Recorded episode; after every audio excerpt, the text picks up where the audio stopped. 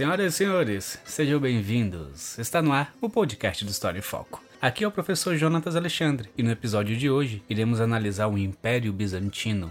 Para mais conteúdos voltados para o Enem e vestibulares, acesse www.historiaemfoco.com.br. Lá você encontrará mais de 14 mil questões de histórias, mapas mentais, resumos, esquemas e muito mais. Tudo o que você precisa para passar no vestibular e no Enem. Lembrando que todo o conteúdo aqui tratado foi retirado dos principais vestibulares do Brasil e serve como mapa em termos de estudo. O História em Foco agora está com aulas online individualizadas de acordo com sua demanda. Dito isso, sigamos na busca pela beleza do mundo bizantino.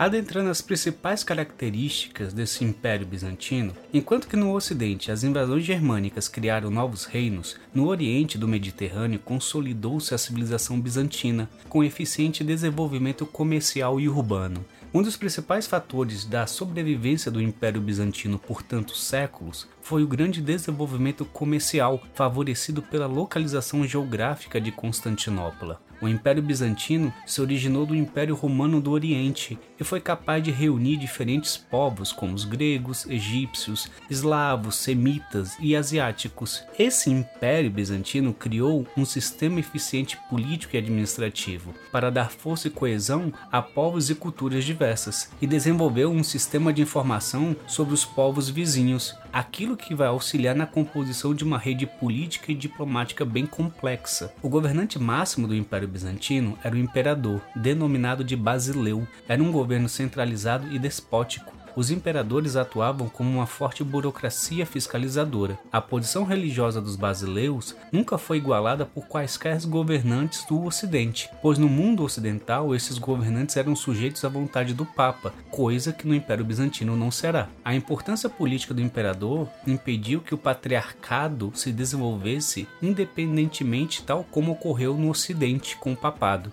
O Império Bizantino, após a queda de Roma, gradativamente se afastou da influência ocidental e da autoridade exercida pelo Papa. Os desvios dos dogmas estabelecidos pela Igreja Romana na sociedade bizantina se deu pelo predomínio da população grega em seu território e seu gosto pela discussão filosófica e discussão religiosa. O Império Bizantino teve capital na antiga Bizâncio grega, transformada em Constantinopla pelo imperador romano Constantino, na atual data Bizâncio é Istambul, a capital da atual Turquia. O Império Bizantino foi uma unidade político-administrativa que atravessou o período medieval sem sofrer grandes alterações. Então, essas são as principais características para que a gente possa adentrar agora nas especificidades desse mundo bizantino. Partindo para a vertente econômica, a economia bizantina demonstrava um grande desnível social, com a presença da servidão, de latifúndios aristocratas e de uma igreja de grande poder político. Constantinopla, capital do império, era um importante centro para comerciantes, artistas e arquitetos devido à sua riqueza e efervescência cultural. Os bizâncios foram os povos mais cultos do período medieval e deveram isso tanto à estrutura laica das escolas quanto ao investimento no ensino superior. As diferenças fundamentais entre a dinâmica da sociedade bizantina e da Europa feudal se deu por conta da atividade comercial bizantina, pois o desenvolvimento do comércio e da vida urbana promoveu a expansão do mundo bizantino, já a obstrução comercial do mar Mediterrâneo intensificou o processo de ruralização na Europa ocidental a produção agrícola desenvolvia-se em grandes extensões de terra, utilizando o trabalho dos colonos livres e de escravos, situação inversa da que ocorreu com a produção rural feudal do Ocidente. Constantinopla foi o centro das atividades comerciais do Império, graças à venda de especiarias da época, e também conseguiu realizar transações comerciais com as cidades italianas, promovendo atividades agrícolas que lembravam o feudalismo. Em termos religiosos, o principal elemento da identidade bizantina era sua religião oficial, expressada pelo catolicismo ortodoxo, sob a liderança do patriarca diferenciado do apostólico romano. A religião fornecia a fundamentação do poder imperial, mas absorvia grande parte dos recursos econômicos, fato que originou várias crises dentro do Império Bizantino. A estrutura eclesiástica do Império era extensa e muito influente, provocando intensa espiritualidade popular e várias controvérsias teológicas. A religião se organizava com base no cesaropapismo, que foi um sistema de relações entre igreja e Estado, ou seja, o cesaropapismo foi uma subordinação da igreja ao Estado. Consistia na intervenção do imperador nos assuntos da igreja, que regulava a doutrina, a disciplina, a organização da sociedade cristã, a política secular e a religião eram entidades indissolúveis o imperador era o próprio chefe da igreja. A fusão entre o poder temporal e o poder espiritual permitia o imperador indicar leigos para os postos da hierarquia eclesiástica. O auge do Império Romano do Oriente, ou seja, o Império Bizantino, esteve relacionado ao governo de Justiniano, que ocorreu entre os anos de 527 a 565 d.C. Esse imperador empreendeu uma monumental obra jurídica a partir da revisão do direito romano, o chamado Corpus Juris Civilis, ou seja, o Corpo de Direito Civil, que foi a reunião e atualização de inúmeras leis imperiais romanas compiladas por ordem do imperador. A obra foi publicada em 533 d.C. e contém noções fundamentais do direito civil. E aqui vale uma observação: seus princípios jurídicos, né, os princípios jurídicos dessa obra de Justiniano influenciaram legislações europeias, sendo a base dos códigos civis, inclusive do Brasil. Voltando para o Império Bizantino, o imperador Justiniano buscava apoio na igreja para governar, queria uma igreja unificada para poder usá-la como apoio para o seu próprio governo. Justiniano se utilizou do cesaropapismo e procurou conciliar a heresia do monofisismo com a ortodoxia defendida pela igreja. Ou seja, o monofisismo foi a doutrina que refutava a definição ortodoxa da igreja de que Jesus Cristo tinha duas naturezas complexas, a humana e a divina. Assim, no mundo bizantino, Jesus passou a possuir apenas uma natureza divina. Pois então, quando hoje olhamos religiosos falando que Jesus é Deus, a gente tem que entender que isso vai surgir no Império Bizantino.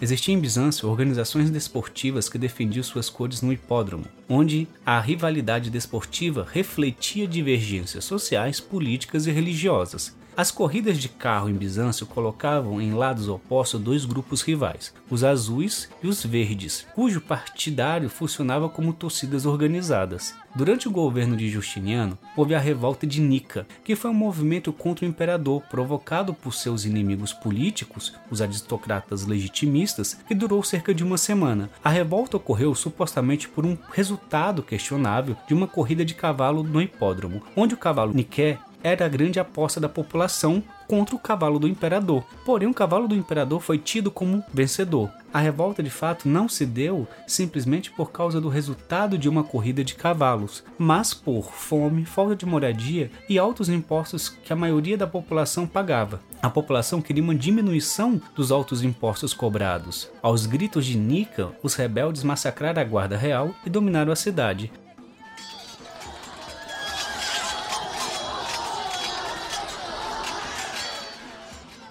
Justiniano encarregou o general Belisário de aniquilar os revoltosos. A revolta foi rapidamente reprimida, o general degolou cerca de 30 mil pessoas e Justiniano passou a reinar como um autocrata a partir desse momento.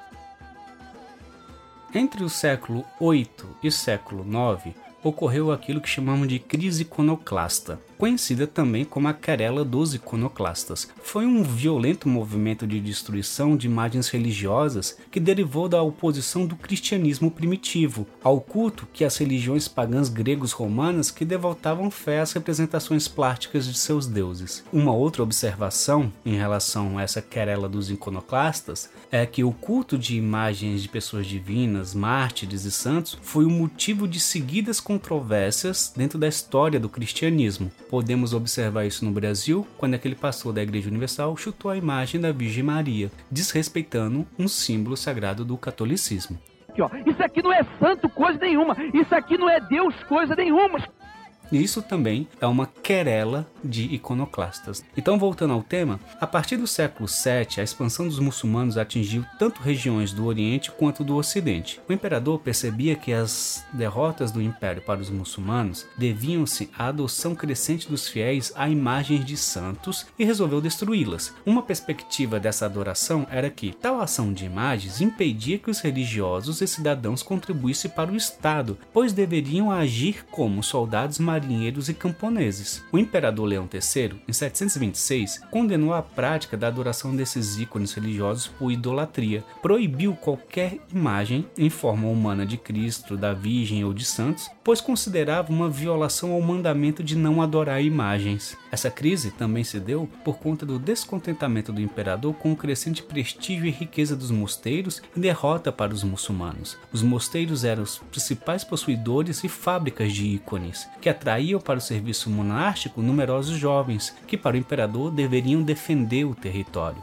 Os ícones, ou seja, imagens pintadas ou esculpidas de Cristo, virgens, santas e assim por diante, constituíram a revelação da eternidade do tempo, a comprovação da própria encarnação, a lembrança de que Deus tinha se revelado ao homem e por isso era possível representá-los de forma visível. Então é por isso que dentro do mundo bizantino os santos são representados, porque eles são representados de forma visível aos seus fiéis.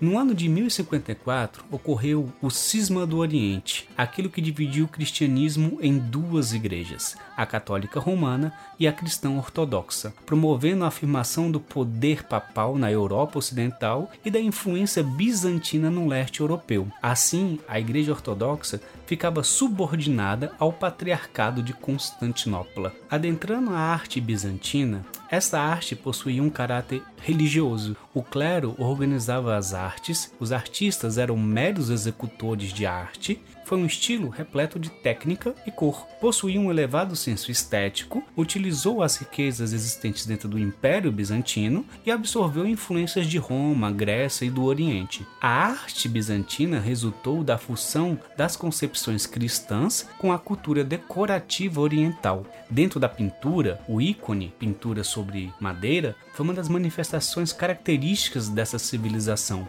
pois abrangeu amplas regiões do continente europeu e asiático. O imperador foi representado na arte com uma auréola sobre a cabeça, por ser um teocrata e o representante de Deus na terra. O mosaico é a expressão máxima da arte bizantina. Serviu também de fonte de instrução e guia espiritual aos fiéis. A perspectiva e o volume dentro da arte bizantina foram ignorados e o dourado foi utilizado em abundância, pela sua associação a ser um dos maiores bens materiais do mundo, o ouro. Na arquitetura, a Igreja de Santa Sofia destacou-se pela grande riqueza de sua construção, com o uso de mosaicos coloridos e colunas de mármore suntuosas. Essa igreja foi projetada pelos arquitetos Antênio de Trales e Isidoro de Mileto. Possuía uma cúpula de 31 metros apoiada em quatro arcos plenos.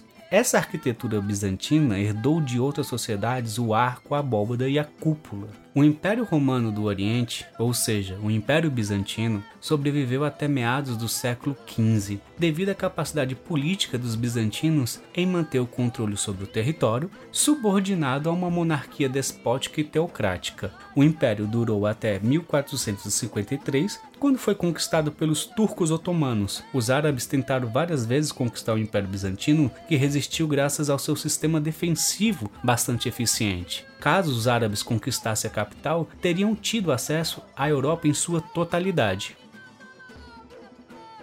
Senhoras e senhores, este foi o episódio sobre o Império Bizantino. Lembrando que o Império Bizantino é muito maior e muito mais rico do que esse podcast pôde abarcar. Só que essa é a percepção do vestibular e como o vestibular cobra esse tema dentro de suas provas. Ficamos por aqui, até o próximo podcast. Um beijo, tchau, tchau.